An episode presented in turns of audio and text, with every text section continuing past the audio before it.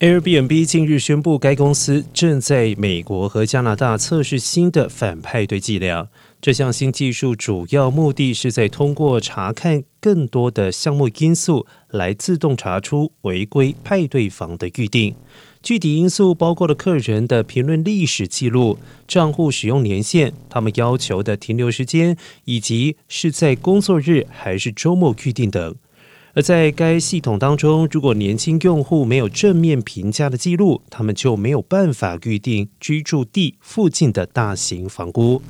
而最新推出的系统则会关注更加广泛的用户群体，没有最大年龄的限制。Airbnb 此前曾经表示，在二零二零年八月推出派对禁令之后，派对报告的数量同比下降了百分之四十四。